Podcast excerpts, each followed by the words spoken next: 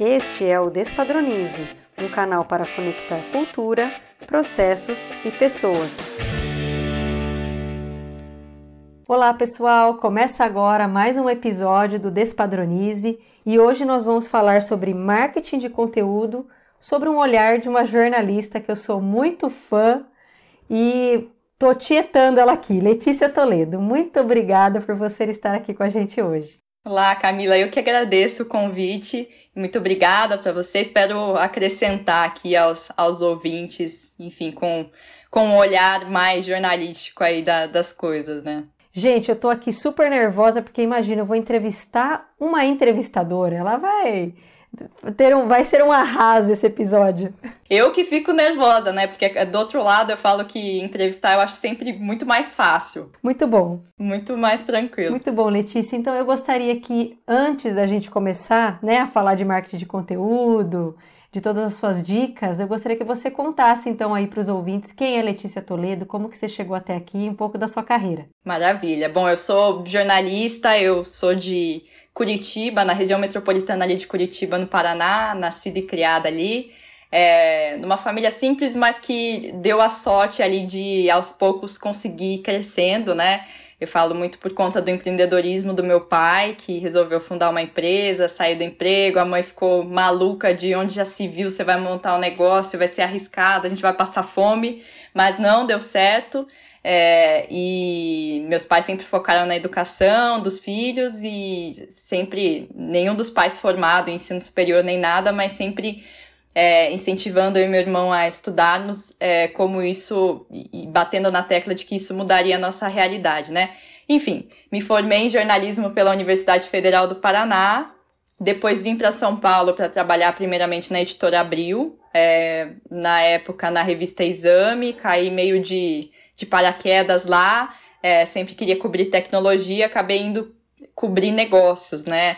É, cobrir empresas e eu achava que ia ser um meio muito complicado e no fim me apaixonei é, por esse lado e de, de voltar para Curitiba às vezes e trocar ideias com meu pai, né? Então, entender mais a cabeça dele também como empreendedor e eu fiquei na exame por três anos e, e, alguns meses, então sempre cobri lá, aí cobri economia, mercado financeiro, um pouco de tudo.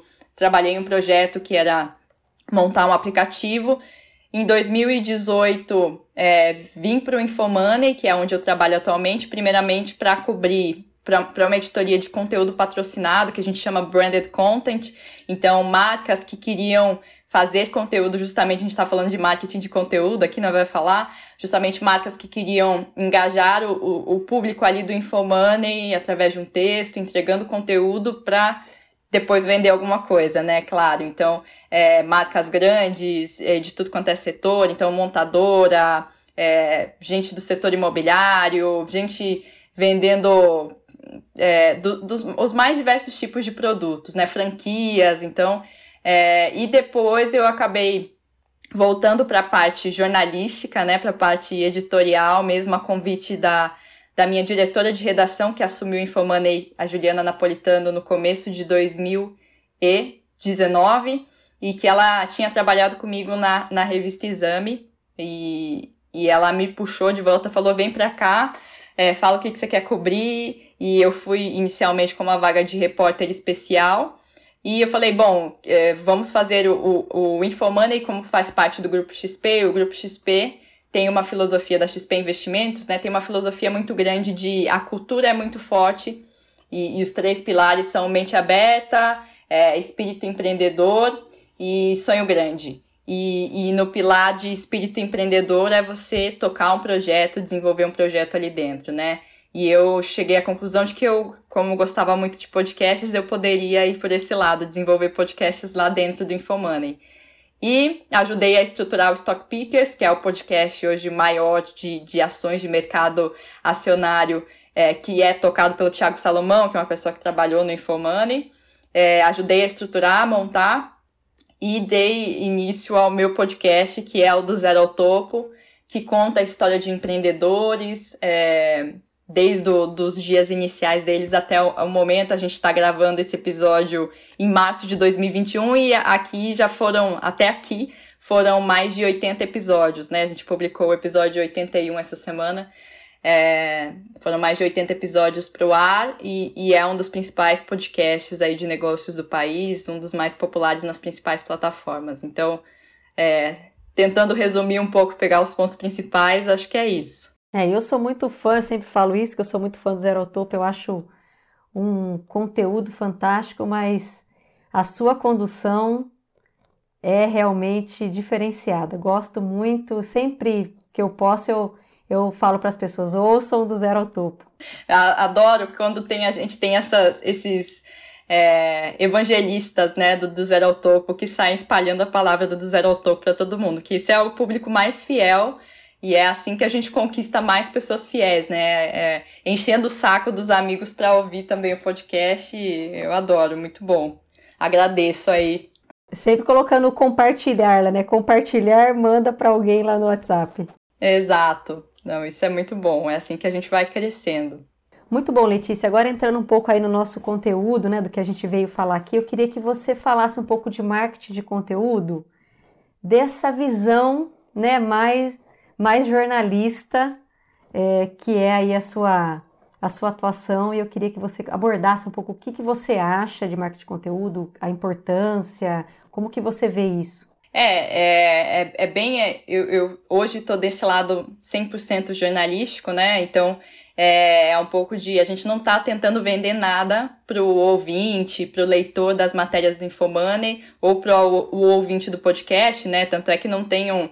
Ah, para saber mais, é, entre em contato aqui com a gente. Então, é, é um conteúdo bem jornalístico mesmo, a entrevista, então tudo voltado para essa área. Mas é, tem uma construção por trás que acho que foge do jornalismo padrão, digamos assim, um modo de pensar é, e lançar um produto novo, né? Que pode servir muito para marketing de conteúdo também. Até minha passagem por branded content, a gente vai unindo as peças ali, né?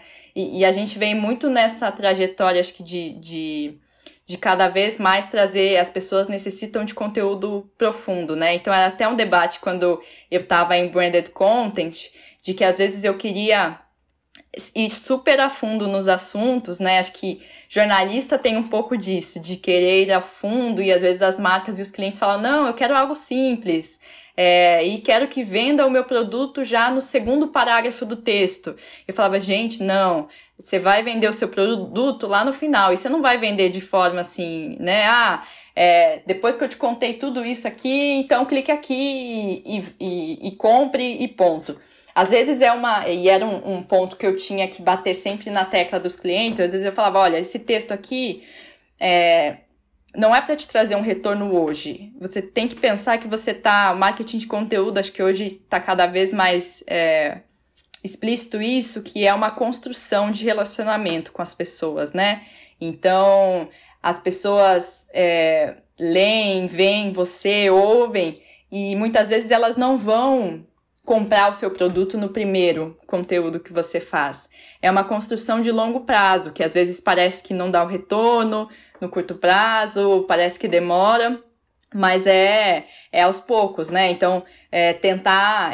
A minha briga lá era sempre, e com o podcast também, é sempre. Ah, vamos focar no que é quente e já e vender alguma coisa? Não, vamos construir, vamos entregar conteúdo e depois, se o ouvinte, o leitor, é, quiser comprar já, beleza. Se ele não quiser, a marca vai ficar na cabeça dele, né? O fato de ele ter lido isso não vai esquecer. Se você entregar um conteúdo de qualidade, ele vai ficar com aquilo na cabeça, né? Então pode ser que ele não feche o contrato hoje, ele não compre hoje o seu produto, mas ele vai entender que você está gerando um conteúdo valioso e que você está construindo um relacionamento, que você quer mais do que apenas o dinheiro dele ali no, no momento, né? Então, acho que isso é um pouco da construção do podcast, do trabalho de jornalista também, que é sempre muito a longo prazo, que parece que a gente quer acesso na hora, mas as coisas não vêm, você tem que construir aos poucos, né? Então, é, tem até o Ricardo Dias, que era VP da, da Ambev, que agora saiu e fundou uma empresa justamente para de marketing, que eu acho que é Adventures Inc., se eu não me engano o nome, e ele fala muito que o marketing, a gente está na era do marketing que precisa entreter as pessoas. Então, trazendo mais para o lado da Ambev, claro que em 2020, por exemplo, fez as lives.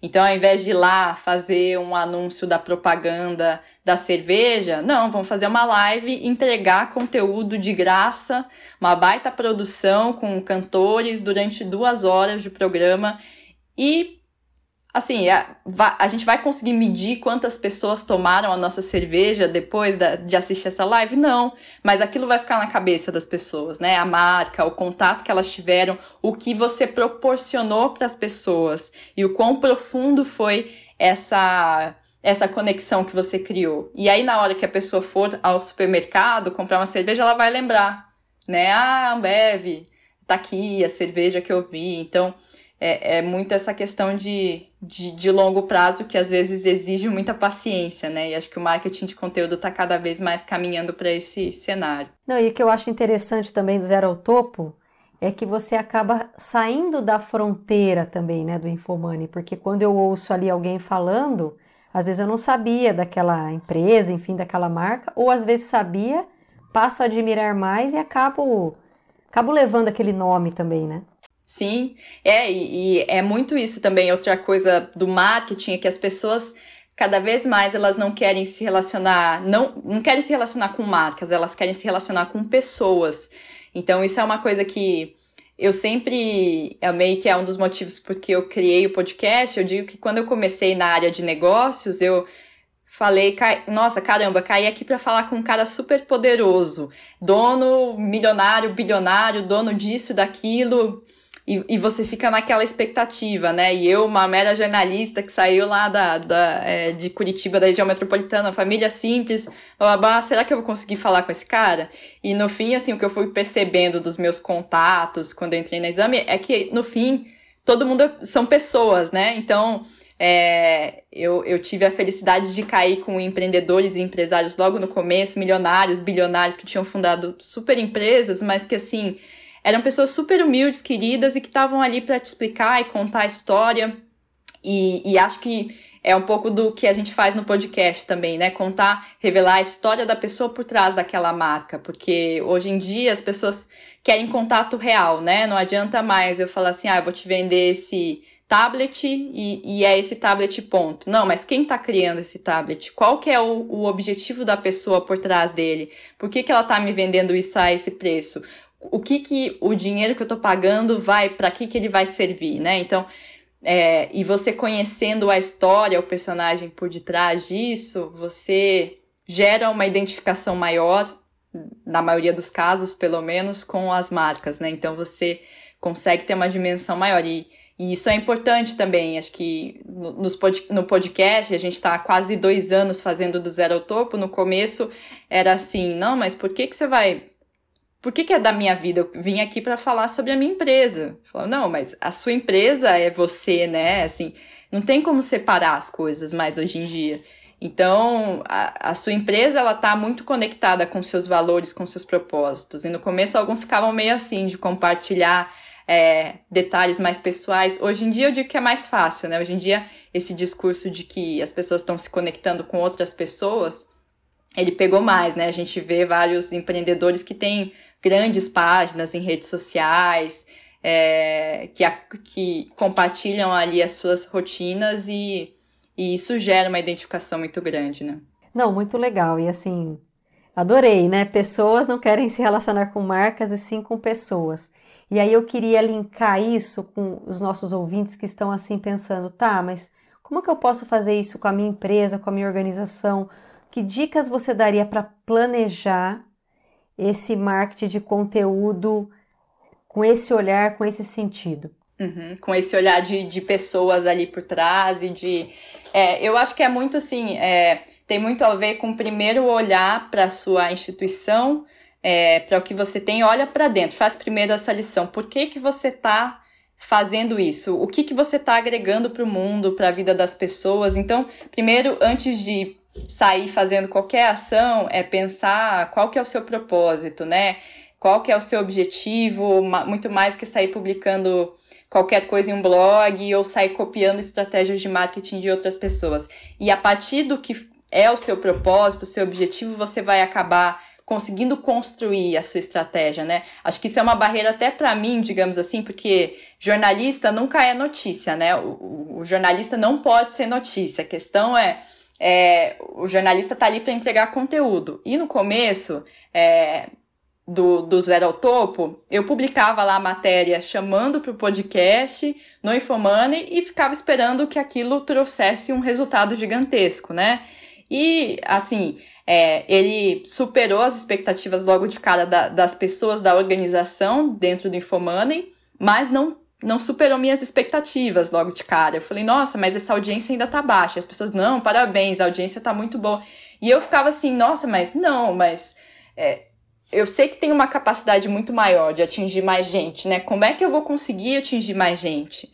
E, e teve essa quebra de paradigma para mim de assim, eu, tudo bem, eu não sou a notícia, mas eu preciso me relacionar com os ouvintes. Os ouvintes querem saber é, quem eu sou e eu preciso estar tá mais presente. E eu preciso ser a minha própria marqueteira, digamos assim, né? Então, é, eu tenho um Instagram, eu tenho um um Twitter, eu tenho um LinkedIn e a cada episódio eu vou lá, vou divulgar em todas essas plataformas o podcast, vou fazer uma arte. Então, no começo, assim, eu não tinha ninguém para fazer arte, fazia no Canva mesmo, abria lá e fazia é, um, uma artezinha para poder divulgar uma foto com, a, com um empreendedor que eu estava trazendo no podcast. E eu aprendi que eu tinha que fazer o próprio marketing do meu produto, né? E que ele precisava ser estar muito conectado com o meu propósito, com o meu objetivo. Então, pensar cada vez por que, que essa história eu vou destacar, o que, que tem de interessante, o que, que isso conecta comigo mais do que com o Infomoney em si, é, o que, que isso conecta com o meu propósito e, e de que maneira isso pode impactar as pessoas que eu tô querendo atingir, né? Então, muitas vezes é uma história de superação, é um ponto da, de alguma estratégia que o empreendedor adotou ao longo do caminho que pode servir para outros. Então, eu vou pegar esse ponto específico do meu conteúdo e publicar nas minhas redes sociais. Porque isso eu sei que pode atingir mais pessoas e com isso trazer mais ouvintes, é, porque gera uma identificação com quem eu estou tentando falar, né? Então, primeiro essa, essa esse trabalho interno de olhar para você, por que, que você está fazendo isso, por que, que a sua organização está fazendo isso, e depois partir para o mercado, né? Qual que é o meu diferencial? Por que, que, eu, que eu fazendo? Quando eu criei do Zero ao Topo, já existiam outros podcasts de negócios, é, contando a história de empresários.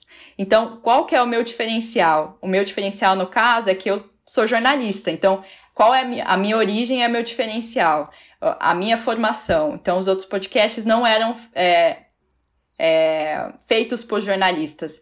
E o olhar jornalístico é diferente. O que, que ele é? Um pouco mais aprofundado, você vai pesquisa, você vai a fundo na história, você traz questões que estavam na notícia. Então, é, qual que é o seu olhar diferente no mundo, né? Isso pode ajudar a construir uma estratégia mais assertiva e fazer essa, essa, esse equilíbrio de marca, mas também de pessoal, né? De trazer alguma conexão sua real para o público. Então, o que eu tenho internamente e o que o público, o que o, as pessoas com que eu estou querendo atingir querem e, e esperam ali é, de mim, né? É, e eu acho que muitas vezes as pessoas saem meio que num desespero e vão criando coisas, como você falou, desconectadas e aí o público não entende, né, ali o que está acontecendo e você acaba não, não tendo o resultado que você esperava, né? Sim. Então, às vezes, é, e é, as pessoas tendem a, a gerar o marketing de conteúdo num lançamento, né? A gente fala muito disso, de lançamentos. Então, ah, tem que lançar esse curso aqui, tem que vender, por exemplo, né? A gente, marketing de conteúdo está muito em voga para lançamentos de cursos. Então, eu tenho que lançar esse curso e aí eu tenho que vender tantos em uma semana. Então, em uma semana, todos os dias eu vou fazer live e vou entregar e no fim eu vou incentivar as pessoas a comprarem o curso e ponto. Tá, mas é... e aí você fica frustrado porque não trouxe o retorno, porque mas assim, o que, que você entregou antes disso, né? Quanto tempo você passou construindo um relacionamento com essa base? Por que essa afobação toda? Por que, que precisa para ontem? Né? E, e, e aí não adianta uma pessoa, por exemplo, que passou a vida inteira trabalhando em finanças, de repente querer vender um curso de bolo, né? Falar assim, ah, não, mas eu faço um bolo muito bom e durante uma semana eu vou fazer lives e provar e no fim da semana eu vou fechar muitos contratos. Não, não funciona assim. É sempre esse, essa questão do relacionamento, de é, é devagar, é aos poucos, para no final mostrar realmente até né? Você pega um dos casos que a gente trouxe no programa é a RD Station, que é uma plataforma de marketing que recentemente foi adquirida pela, pela TOTUS, e quando eles começaram, o marketing de conteúdo era muito escasso no Brasil ainda. E eles tiveram primeiro o trabalho de educar o mercado, né? De mostrar por que, que isso era importante para depois poder vender o, o produto deles. É, depois, quando a pessoa, o consumidor deles, né? Que no caso são pequenas e médias empresas, entendeu o que aquilo significava, e depois que ele realmente gerou conteúdo relevante para o cara, mostrou que é possível, é, aí sim vender um produto, vender alguma coisa. É fantástico esse episódio, muito legal. É muito bom, né? Muito bom. Agora, só pegando o gancho, já que você está falando bastante dessa construção de conteúdo, mas antes de entrar em podcast, que lógico que eu vou ter que te perguntar sobre podcast, eu queria que você abordasse um pouco do conteúdo escrito, porque eu vejo que você né, produz o conteúdo escrito. Eu vejo que as pessoas têm também um pouco de medo ali do conteúdo escrito, né? Como é que eu vou conseguir me comunicar? Então eu queria que você trouxesse dicas e o seu olhar sobre essa questão do conteúdo escrito. Uhum. É, quando eu faço conteúdo escrito do podcast, é, mais especificamente, é justamente para chamar as pessoas e para é, estratégia de, digamos assim, por mais que eu não fique 100% focada em quais palavras eu vou usar, mas tem muito de estratégia de SEO. Então, é, às vezes aquele texto não vai, de novo, a, a estratégia de longo prazo, né? Não vai gerar uma super audiência pro episódio naquele momento, mas é importante ir construindo esses textos e que eles estejam todos lá arquivados porque quando a pessoa faz uma busca, a história da Juliana Flores, então a gente vai aparecer lá no resultado, por quê?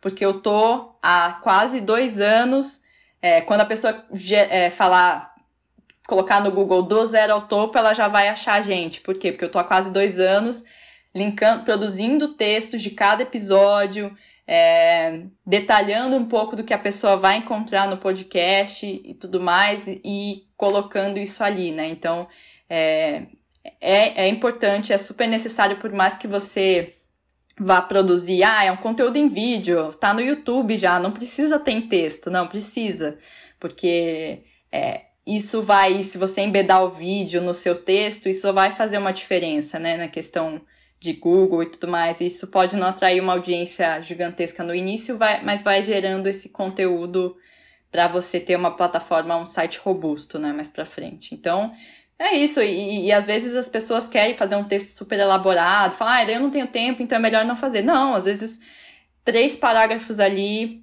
definindo o que vai ter de principal no seu conteúdo, por que, que você está entregando aquilo e, e, pronto, é diferente. Aí, obviamente, se você fizer só o texto, né? Então, se fizer só o texto, faça algo mais aprofundado, mais detalhado, que traga informações, que linke para outros textos que você já produz, produziu, né? Esse cross-link é super é, importante também para, no fim, ir criando essa credibilidade sobre o assunto. Né? E muitas pessoas falam assim: ah, mas o, o texto, eu vou dar aquela primeira lida, aí ele vai me atrair, eu vou continuar lendo. Ou, não, já li, já achei chato, não vou ler até o fim é, que dica você daria ali para ter aquele, aquela primeira frase matadora? Matadora. A gente. Isso é muito uma coisa que vem desde a exame. Eu lembro que o meu primeiro editor na exame chegou e falou assim: olha, a abertura do seu texto é como se fosse. Hoje em dia nem tá mais assim, né? Mas antigamente era muito série americana,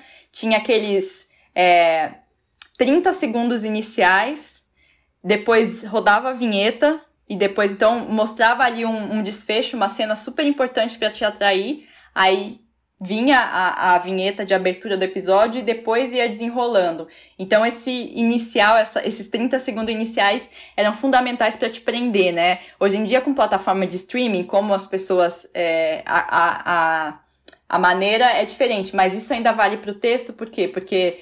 É, quando essas séries eram na plataforma de TV, elas tinham que te atrair durante aqueles 30 segundos para não te perder e você zapear o canal. É a mesma coisa num, num texto online, né, por exemplo. Então, antes da pessoa trocar, você tem que atrair ela de primeira. E aí, acho que é muito essa questão de o que, que é o principal, o que, que pode trazer surpresa, pode causar surpresa sobre o tema, né? Então, é... vamos pegar um caso como Pets, o fundador da Pets, Sérgio Zimmermann. Então, o cara quebrou. O cara teve quatro empresas antes disso. Ele foi é, desde animador de festas infantis, então ele tinha um personagem como palhaço, até teve um atacadão. Então, assim, falar, poxa, poxa a abertura seria Sérgio Zimmermann, o bilionário Sérgio Zimmermann, construtor, é, fundador da Pets, quebrou X vezes antes de, de fundar o seu, seu negócio de sucesso você já ganhou o cara, né? Porque, poxa, ele quer saber como assim esse cara quebrou, o que, que ele fez de diferente, o que, que ele aprendeu. Então, assim, trazer, quebrar um paradigma sobre algo que você está tentando vender. Então, ah, é... E aí não precisa começar assim, por exemplo, ah, muita gente acha que é, tal coisa funciona assim, mas na verdade funciona assado. Né? Se muita gente acha, se todo mundo acha que é desse jeito, então você não precisa dizer isso. Então você só diz, a coisa funciona de maneira assado, né? Já surpreende. Opa, como assim? Eu achei que funcionava do outro jeito, né? Então, é, ou é isso, a estratégia de trazendo um exemplo do mercado financeiro de day trade é, pode te deixar mais falido do que bilionário, né? Opa, não, peraí, mas eu sempre achei que podia me deixar rico, né? Por que, que não vai me deixar? E aí você vai, você atingindo, trazendo essa essa surpresa no início do texto, depois você vai conseguindo destrinchar. Depois o leitor vai te permitir é, ser um pouco mais aprofundado. É, e, e a, a, o fechamento do texto também a gente fala que é super importante, né? Do texto jornalístico, no caso, você encerrar tentando ligar com alguma coisa que você começou lá em cima é, e tentando ter uma sacada para o final pode fazer o, o, o leitor falar assim: caramba, poxa, ele trouxe uma profundidade aqui que realmente eu não conhecia. Nossa, realmente, eu comecei a ler o texto por causa disso, né? Porque o Sérgio Zimmermann quebrou. E aí, no fim, eu descobri várias outras coisas que eu não sabia e agora estou é, encerrando de novo, ressaltando que ele quebrou e que. Mas ele deu a volta por cima. Então, fazendo essa conexão com o início do texto é importante para ter essa conclusão e o leitor sentir realmente que aquele texto ele aprendeu muito mais do que ele achava que ia, né? É, porque eu acho que tem esses, esses textos, né, que você, uau, quero ler esse texto, aí você lê, mas na hora que você chega no final parece, nossa, mas não era bem isso que eu estava imaginando, né? É, tem, tem uma coisa também de expectativa, né, de não... Então, às vezes, ah, entre preferir ter um, um, começo bombástico, mas que depois você não vai entregar aquela bomba que você prometeu para o seu leitor no começo, é melhor começar menos bombástico. Então, às vezes, puxa, eu não tenho um gancho super forte que eu achei que eu tinha para começar o texto. Então, não fala, não, não, não traz uma mentira para o seu leitor, né? Então, é melhor começar de, de uma maneira mais morna mesmo, porque se você não entregar, o seu leitor vai terminar frustrado no final e ele vai. Não vai querer mais ler o seu blog, vai. Putz, quando vê que é do seu blog, vai passar porque. Ah, esse, esse cara não fala coisa com coisa, não entrega profundidade, promete, não responde. Então, essa questão de você saber também dosar o que você vai entregar, entregar com profundidade é super importante, né? Muito bom. E aí, Letícia, dizem que agora o futuro, né? Podcast, podcast, podcast está em alta. E eu queria ouvir de você, né, super especialista, já tem 81 episódios aí. É, o que, que você acha do podcast? Como que você conecta um conteúdo em áudio a essa sua estratégia? E aí já queria que você emendasse aí, ah, eu quero fazer um podcast para aqui para para minha estratégia. Que dicas que você daria? É, eu acho que o podcast está super em alta porque tem muito essa questão que a gente estava falando antes de conexão realmente, co conseguir conectar. É muito mais difícil de entreter as pessoas do que se fosse, por exemplo, uma live, um vídeo, porque, poxa, você só tá no ouvido da pessoa e ela tem a visão livre, por exemplo, para desde lavar uma louça até estar no computador, até ver alguma coisa, né, tá caminhando na rua que chama atenção, que vai desviar o foco dela do que ela tá ouvindo. É, você tá só com um dos sentidos dela, né? Não é como um vídeo, por exemplo, que você tá com, com o, o olhar ali da pessoa preso também, um texto que tá preso ali, o olhar da pessoa. Mas justamente porque é mais difícil, quando você consegue criar essa conexão, ela é mais íntima, né? Porque a pessoa você consegue trazer ela mais, poxa, você tá só no ouvido. E mesmo assim a pessoa conseguiu se conectar, você conseguiu prender a atenção dela, ela vai é, estar mais íntima com você justamente para confiar, gera uma, gera uma confiança muito maior no que você está entregando. E, e, isso é muito legal, né? Eu acho que podcast, a gente tem isso lá atrás também com rádio, né? Então não é um modelo super inovador, mas vem para suprir uma coisa que acabou ficando um pouco distante no rádio, é, que é essa questão do conteúdo mais atemporal também, mas que, que não é só o quente, né? Que na rádio hoje, infelizmente, muitas vezes é, o locutor, o jornalista, quem está apresentando tem que ficar focado nas notícias quentes para atrair ali a pessoa que ela está consumindo aquilo e, e o podcast tem essa questão mais detalhada de você conseguir trazer conteúdos mais atemporais e construir esse relacionamento. Então, acho que assim, aí já partindo para as questões de, de dica também, relacionando essa questão de, de ser mais profundo com dicas para quem quer começar, a gente fala muito que podcast está em alta, tem muito para crescer e ao mesmo tempo parece que tem muito podcast já no mercado, né? Então, como criar seu diferencial? Acho que parte dessa estratégia de entender o que, que você pode agregar àquele mundo. Então, que tipo de olhar eu posso trazer diferente sobre um determinado assunto. Então, claro, envolve muito pesquisa do que já tem sobre aquilo no mercado, né? Então, quando a gente começou, tinha outros podcasts de empreendedorismo. E, e por que que você, o que que você pode trazer de diferente? E aí, para produção, é super essencial, por exemplo, o começo ser algo chamativo, né? Então, no Do Zero ao Topo, é, a gente começa já trazendo o entrevistado para contar algum ponto da história dele que pode te prender, que pode chamar tua atenção, e depois a gente explica quem é, e aí vem a vinheta. No seu caso aqui, por exemplo, começa explicando o que aquele é, ouvinte pode ter com esse episódio, com esse entrevistado, né? Então, e, e depois partindo para a apresentação. Então, acho que tem essa questão da abertura ter que ser muito forte também. E, e dicas para começar, acho que não parece simples, mas não é, de, de olhar no mercado e, e pensar de que forma eu posso fazer diferente, agregar e ter sempre essa noção de que você está ah, não começar um podcast só porque, ah, eu acho que o meu bate-papo com os meus amigos é tão legal, então eu vou trazer isso para a internet porque vai todo mundo querer ouvir. Não.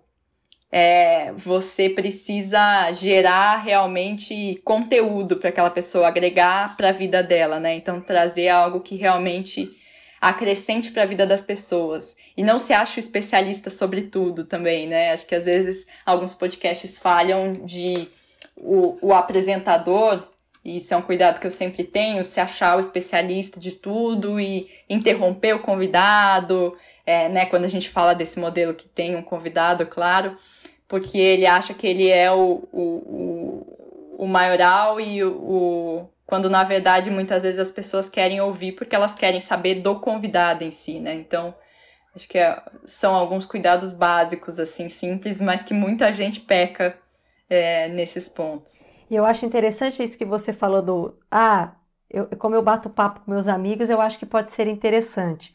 E aí, às vezes, a gente vê um podcast que durou, sei lá, 5, 10 episódios e depois não, não teve mais. Não teve a consistência, né? Porque é isso também, é, que temas eu vou trazer, né? Porque o meu bate-papo com meus amigos é muito legal, mas assim, eu tenho tanto tema assim na minha vida, então acho que definir essa questão do, do que, que você vai abordar é muito importante, né? Então, é, qual é o seu nicho e o que pode falar, você pode falar sobre aquilo e quanto isso vai render. E às vezes são temporadas, né? Às vezes chega à conclusão de que, putz, eu não vou conseguir fazer episódio semanal sem parar durante dois anos mas eu vou fazer uma temporada com X episódios, depois eu vou parar, analisar a audiência, ver o que rendeu, o que deu certo, o que não deu, é super importante, né? Ficar atento às métricas e com base nisso vou planejar minha próxima temporada. Eu, quando eu comecei, eu, eu mapeei ali alguns entrevistados que eu podia trazer, eu fiz uma lista, assim, tinham 20 entrevistados, potenciais entrevistados, saía tirando e-mail para tudo quanto é lado. Quando eu consegui fechar com cinco, eu falei, beleza,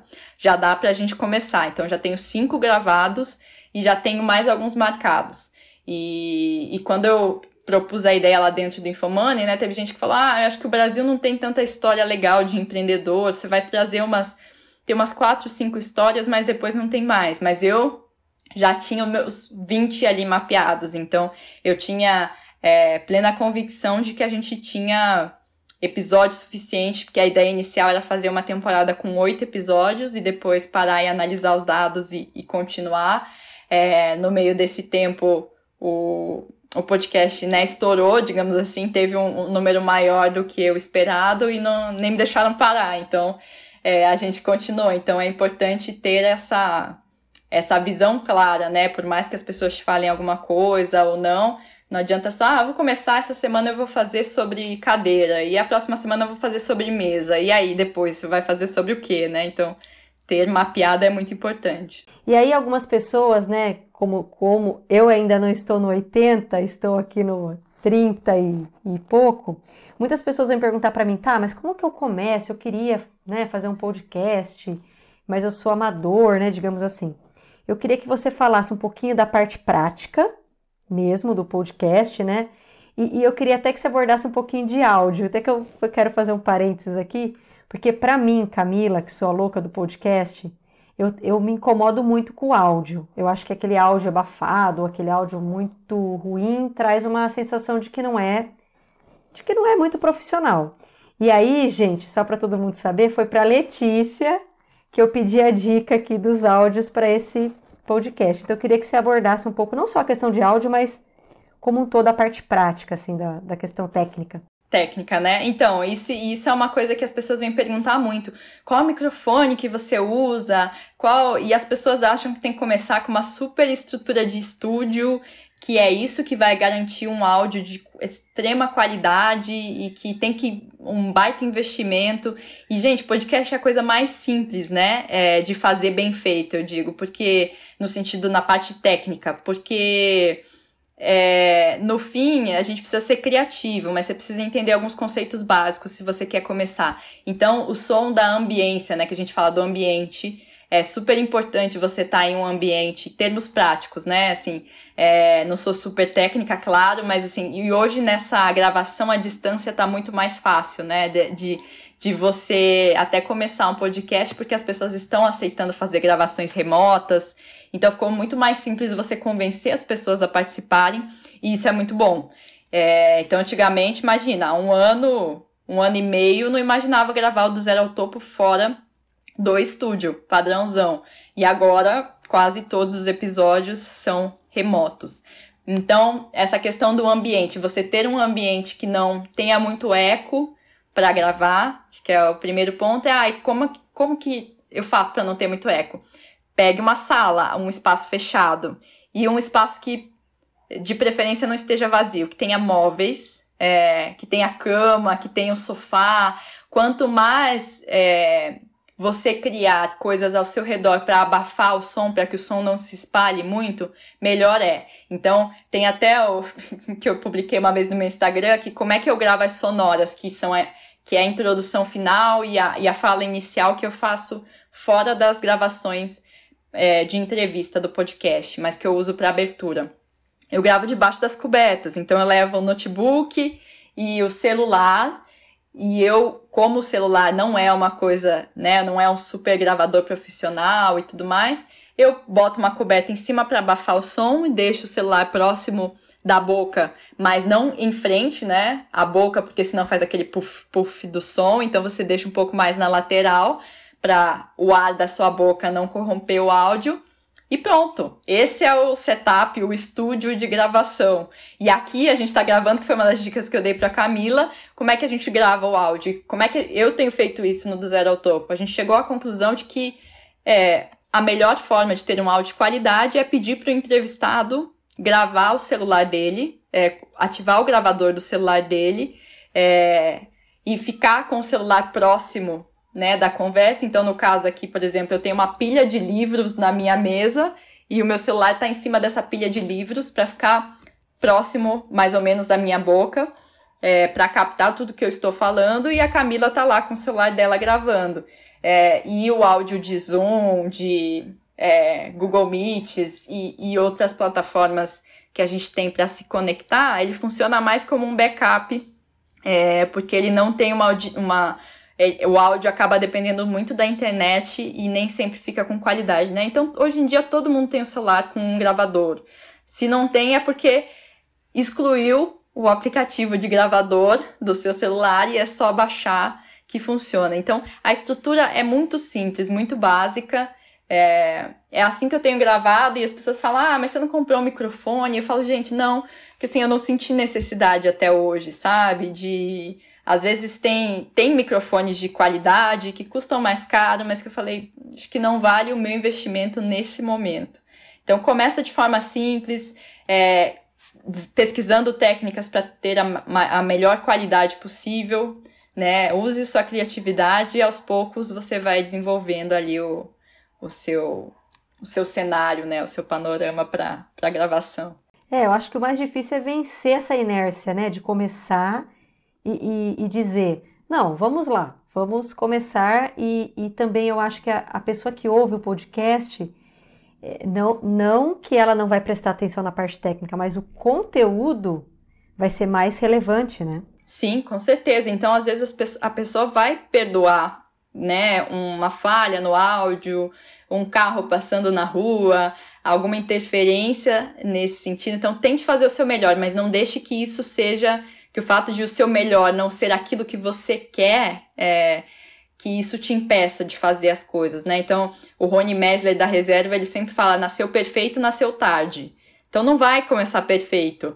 O meu primeiro episódio, eu olho lá e falo, nossa, como eu tava travada, como eu, a entrevista, né, tava meio sem desenvolver, mas eu comecei. E hoje em dia eu acho que a gente tá muito melhor do que quando estava lá no comecinho. Claro, sempre tem coisas a melhorar, mas o ponto é vencer essa, essa inércia mesmo. E ainda, ainda falando um pouco mais de podcast, você escolheu esse modelo de entrevista, né? Porque poderia ter escolhido um modelo ali sozinha, enfim, tem outros modelos.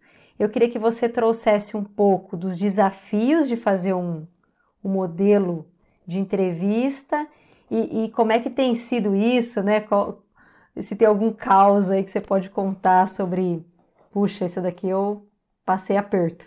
Sim, é, eu acho que o modelo mais adotado é de entrevistas, né, ou de bate-papo, digamos assim, né, entre duas pessoas, duas ou mais, porque é o modelo mais prático, mais simples de fazer, que eu acho que você, olha, eu admiro quem faz, e a gente tá até com um projeto aqui, que eu não posso dar muito spoiler, mas é, de fazer algo que eu vá falar mais é, esse ano, dentro do Do Zero ao Topo, mas é, o que eu comecei a falar disso? Ah, é, para falar que, que, que esse desafio, acho que de ser um podcast narrativo, quando a gente, como a gente chama, quando é mais só uma pessoa falando, então se fosse só eu contando a história, nossa, o desafio de se produzir um texto que seja gostoso, que a pessoa aceite ouvir, que tenha uma naturalidade, é muito mais desafiador. Agora, bate-papo, o brasileiro ama ouvir e, e, ama acompanhar, e a gente ama conversar, então é, a ideia, eu escolhi o formato assim, entrevista, justamente porque é, era mais simples para começar. Então, ah, era o, o, formato ideal que eu queria para contar as histórias da, das empresas? Não. Eu queria fazer uma mescla inicialmente de eu trazendo um pouco das histórias, entrevistando o fundador, entrevistando alguns funcionários iniciais, entrevistando, né, passando por várias, várias etapas ali, mas é, isso ia demandar um tempo que eu não tinha. Então, o que eu podia fazer era trazer o, o fundador da empresa, ou o executivo que transformou os negócios, ou a executiva que transformou, para compartilhar um pouco da sua trajetória, de maneira que era a mesma maneira que eu fazia, assim, no jornalismo a gente tem muito encontros de relacionamento, né? Então, é, você senta para almoçar ou para tomar um café com aquele empreendedor, com aquele empresário, para ele te contar um pouco da história. Na verdade, geralmente é mais para contar as estratégias atuais da empresa, para o jornalista ficar ciente daquilo, para que quando ele for escrever uma matéria sobre, por exemplo, marketing, ele lembre daquele café, daquele almoço que ele teve com um empreendedor que atua nessa área e lembre de chamar ele para essa pauta, para essa matéria. Então, esse é o propósito. Mas nas, no, nos relacionamentos que eu tinha, nos encontros de relacionamento, eu sempre fazia questão de perguntar pro cara tudo da vida dele, né? Então, um almoço que era pra durar meia hora, uma hora, durava duas horas, porque eu saía perguntando, não, mas onde você nasceu? Onde você cresceu? Por que isso? Por que aquilo? E por que, que você adotou tal estratégia? Eu bombardeava de perguntas. Eu falei, então vou, vou bombardear eles de pergunta também no podcast, porque eu imagino que a mesma curiosidade que eu tenho de saber detalhes sobre a história da companhia, e que isso rendia depois conversas de bar muito interessante para eu ter com os meus amigos que não eram da área de negócios, que eu falava, você sabia que o fundador, por exemplo, da Bate de Latte fez isso, isso, isso antes, e ele mesmo ia no supermercado e comprava creme de leite e batia para fazer o sorvete? Nossa, que interessante, não sabia, né? Então tava lá o, o amigo comendo sorvete, não tinha a menor ideia disso e, e era um papo que as pessoas que nem estavam interessadas em negócios sabiam, eh, gostavam de saber. Então eu ficava pensando, tem um público aí que gosta de negócios que vai querer saber dessas histórias. Então, enfim, o modelo entrevistas é, é o mais básico possível, mas que funciona muito, né? E a questão de, de perrengues e de. Sim, sempre tem aquela entrevista que rende menos, né? Do que você esperava, que você acha que a pessoa é super desenvolta e, e, e na verdade não é quando ela chega. E aí acho que entra um papel importante que no do Zero ao Topo eu tenho esse cuidado e eu consigo ter, é, que é a da edição, né? De, é, então eu defini que não seria um bate-papo para ir ao ar tudo que a gente falasse. É, por quê? Porque às vezes tem empreendedores que são muito marqueteiros também, ou que focam em falar em uma coisa e passam o tempo todo falando sobre aquilo, né? E, e, e eu sempre deixei muito claro qual que era o propósito, então é contar histórias, mas que ajudem de alguma forma quem está começando, quem quer saber mais sobre o mundo dos negócios. Então, tudo aquilo que é pura propaganda da empresa, tudo aquilo que é, não vai agregar nada para a vida do meu ouvinte, e não vai agregar nada sobre a história de como a empresa foi construída, ou se o cara resolve falar mal do governo lá sem eu ter perguntado sobre isso, falar mal do governo X ou do governo Y, qualquer um, é, eu corto. Porque não é o objetivo. Então, ter o propósito muito claro também ajuda a saber o que cortar, né? Então, eu sempre, e no começo, assim, eu ficava madrugadas revisando o roteiro. Então, pegando, corta aqui, corta lá, corta um detalhe aqui, puxa isso aqui, essa fala aqui com a outra. Então, parece muito um bate-papo é, que, que vai acontecendo naturalmente, mas às vezes não é, porque você tem que saber as pessoas que você está entrevistando também, né? Nem sempre vai funcionar daquele jeito, e eu tenho esse cuidado de eu quero entregar o melhor conteúdo possível para o ouvinte. Eu não quero que ele perca tempo. Então, se o cara passou 10 minutos fazendo marketing da empresa dele e isso vai ser uma perda de tempo para o meu ouvinte, eu não vou deixar é, essa parte, eu vou cortar. Então, acho que sempre tem as entrevistas que rendem demais as que rendem de menos e as que vão por caminho que você não, não imaginava, mas é sempre a questão de você estar tá atento, ter empatia, né, para saber é, como se mover, ter jogo de cintura naquele momento. Oh, muito legal essa, essa, essa história dos bastidores, e aí eu queria que você emendasse é, sobre a questão de diversidade, que eu já vi você postando algumas coisas, né, do quanto você tem se esforçado para trazer, né, para as entrevistas mais mulheres, mais negros, e eu queria que você contasse um pouco sobre esse desafio que é, infelizmente ainda é no Brasil, né, você ter muitos gestores que são homens brancos, enfim. Sim, esse é um desafio frequente, assim, porque o que chega hoje, mesmo hoje, a gente no episódio 80, chega cerca de, chegam cerca de 10 casos por semana para analisar, de assessori, assessores de imprensa, é, um executivo, ele próprio, ou algum amigo do executivo que chega indicando, ó, oh, fulano tem uma história bacana pro podcast. E todas essas sugestões são sempre homens brancos. É assim, raramente aparece a sugestão de uma mulher e mais raramente ainda de uma pessoa negra, de um empreendedor ou uma empreendedora negra. É, e então, e, e, por que, que isso acontece, né? Primeiro porque é, muitos, é, muitas mulheres, muitos empreendedores negros, existe, claro que existe, mas eles estão é, focados ainda em tentar crescer, estão focados no dia a dia na operação e às vezes não tem recurso suficiente para ter um assessor de imprensa grandão que tem, digamos assim, entre aspas, né, um acesso mais facilitado à imprensa, né, que querendo ou não eu faço parte, eu sou da imprensa, então é, fica mais difícil essa comunicação. Mas eu sempre faço questão também de deixar minhas redes sociais abertas e tudo mais, para que se alguém que tiver sugestão ou quiser vir falar, que venha. E tem outro limitador, porque como o nome do podcast é do zero ao topo, tem essa questão do que, que é o topo, né? Então eu falo que alguns critérios que a gente tem são empresas com faturamento acima de 100 milhões e no mínimo 5 anos de existência. Porque a gente quer contar a história de alguns perrengues que o empreendedor ou a empreendedora já tenha vivido. Então, se tiver menos de 5 anos, é mais difícil ter histórias para contar. Então, é, por ter esse, esse faturamento acima de 100 milhões, claro que é, acaba reduzindo o número de mulheres e o número de pessoas negras que já chegaram nesse faturamento. E aí, nesses casos, eu não analiso o, o, faturamento, eu analiso a história, eu analiso o fundamento da empresa. Então, às vezes, é uma empresa que não chegou ainda nesses 100 milhões de faturamento, por quê? Porque o empreendedor negro, o zero dele é diferente. O zero dele é cheio de preconceitos, é cheio de gente negando capital, então ele vai ter mais dificuldade para construir o negócio.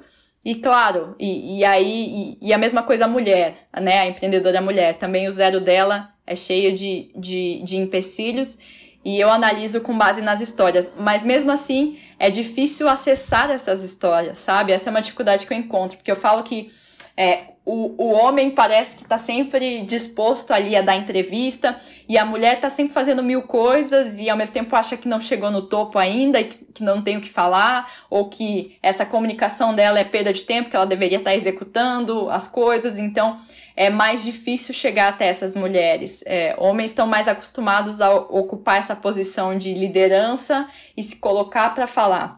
É, e a mesma coisa, acho que com, com empreendedores negros também. Então, eu tenho um pouco de dificuldade de acessar, é, e, e, eles eu procuro mais proativamente. Então, eu tenho que estar o tempo todo procurando eles, onde eles estão, é, porque eles estão fora desse ambiente padrãozão também de, de mundo de empreendedor, né? Digamos assim, que eu cresci é, profissionalmente na revista Exame, no Infomoney é, que é o público ali, Faria, Faria Limer, né, que está muito em, em, moda, em, em voga esse termo, que é o público da Faria Lima, que estudou em, em, em super universidades, INSPER, FGV, que pagou mensalidades caras e que conquistou ali o lugar, né? Então, são acessos diferentes e tem essa dificuldade, constantemente eu tenho que procurar é, para achar esses casos aí.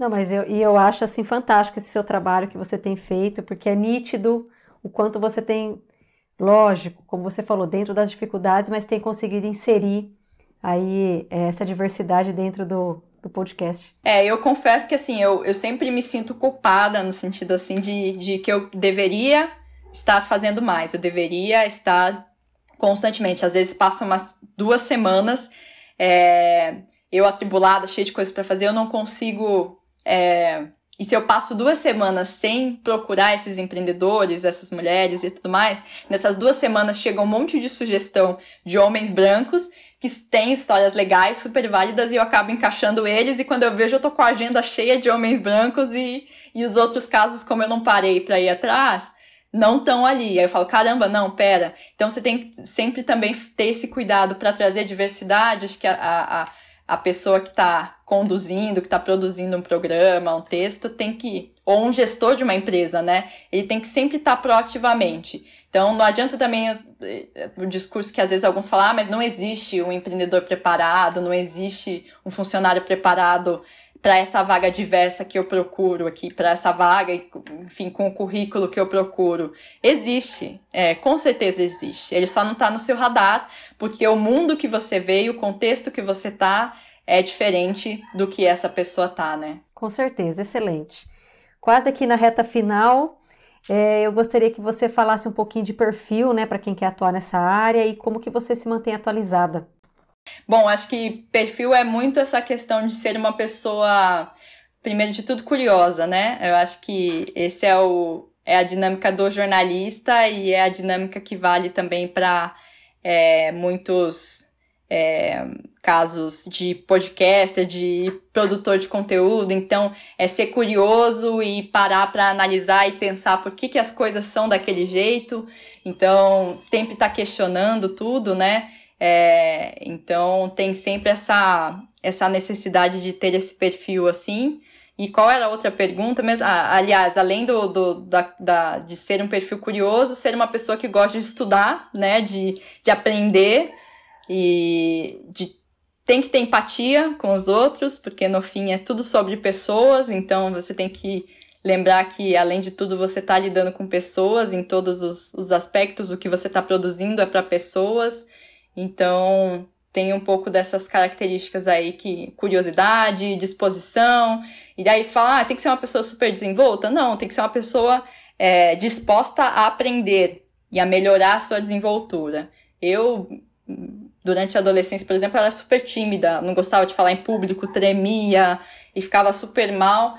E tô 100% hoje? Não, mas avancei muito mais do que é, do que eu era lá, né? Porque justamente você vai tendo essa disponibilidade em aprender, você consegue evoluir, né? Muito legal. E onde que você busca se atualizar e estar tá sempre aprendendo? Onde que você. Quais são as fontes que você bebe? É, olha, eu sou. Eu me atualizo em tudo, né? Acho que isso é uma coisa que tem muita gente que fala: ah, não, eu não leio jornal porque o jornal só tem desgraça. Não pera lá, né? É, você consegue, jornal é uma coisa, por exemplo, muito ampla. Você consegue focar no que você quer encontrar ali. Então, todo jornal tem uma seção de negócios, todo jornal tem uma seção de saúde, uma seção de cultura. Então, é importante você estar tá sempre atualizado. Eu falo que é legal, tem muitos blogs, tem Instagram, mas também os veículos tradicionais, padrões de jornalistas, têm o seu valor e, e são necessários. Então, obviamente, eu leio todos os jornais nacionais, grandes e de negócios todos os dias. É, é, onde às vezes tem uma história escondidinha ali que está no rodapé do jornal, numa página pequenininha, e que você fala: não, caramba, mas aqui tem algo muito legal que para esse jornal, para esse veículo não serve, mas que eu posso abordar no podcast, né? Então, os veículos nacionais, veículos internacionais também, Wall Street Journal, Financial Times, Economist todos, é, muito podcast, então sempre que alguém lança um podcast novo, seja aqui, seja lá fora de negócios, de um grande veículo, eu tô ouvindo, eu tô me atualizando, ouço todos os, digamos, entre aspas, concorrentes, então é, o que, que eles trazem, o que, que eles estão abordando, e é, um, é trabalhoso, leva muito tempo, mas é só assim que a gente consegue, né? Você tem que beber de diferentes fontes, então não adianta só seguir alguns empreendedores no Instagram e achar que isso, por exemplo, vai, vai garantir o, a diversidade, as, as fontes, as ideias que você precisa, né? Às vezes as ideias estão é, onde você menos espera. Com certeza, foi uma aula maravilhosa e eu queria que você deixasse aquela dica final ali para quem, né? Quem está ouvindo é empreendedor, é um líder, ou tem uma empresa, ou tem uma área. Que dica final que você daria aí para produzir um conteúdo de qualidade e que realmente faça sentido aí para esse público que ele deseja atingir? Sim, acho que é, a dica principal é sempre se colocar no lugar do outro, né? Sempre se colocar no lugar de quem você está querendo atingir, é, de com quem você está se comunicando e pensar o que de único eu posso levar para essa pessoa o que, que eu posso realmente acrescentar para a vida dela. Então, acho que esse é o segredo-chave para produzir qualquer conteúdo de qualidade em qualquer plataforma. Letícia, foi maravilhoso. É, vou te etar de novo aqui, que foi um sonho realizado, né? Entrevistar você, uma pessoa tão competente. E eu queria que você deixasse assim um, o, contato, o seu contato, seu Instagram, seu, seu LinkedIn, para quem quer trocar uma ideia com você. enfim, onde eu te acho. Tá ótimo, Camila. Foi um prazer. Muito obrigada pelo convite. É muito bom, assim, é, pensar mais sobre as coisas, né? Refletir sobre processos. Acho que é muito importante. É, no Instagram, o meu arroba é o LeticiaOT. É, tem também o Instagram do, do Zero ao Topo, que é do Zero ao Topo Underline Oficial. No Twitter, o meu perfil é Toledo1 Letícia. Eu digo que é tudo, não é padronizado porque justamente eu criei quando não tinha esse objetivo de, de ser algo profissional, né? E no LinkedIn, se digitar Letícia Toledo, me acha lá, é, acho que é o perfil principal, assim, o, o, o link é Letícia Toledo mesmo, então tô sempre disponível para bater papo, às vezes demoro para responder, mas estou sempre lá para o que precisar e para ouvir novos cases aí também de negócios e empreendedores. E quem não ouviu, por favor, vá no Zero ao Topo, porque é realmente um podcast de altíssima qualidade que eu ouço todos. Maravilha. Não, assim, ó, a, a, ordem é: ouçam todos os podcasts da Camila, coloquem todos os episódios em dia e aí vão ouvir do Zero ao Topo. Isso mesmo. Muito bom, Letícia. Muito obrigada, viu? Obrigada, Camila. Prazer. E pessoal, até semana que vem. Tchau!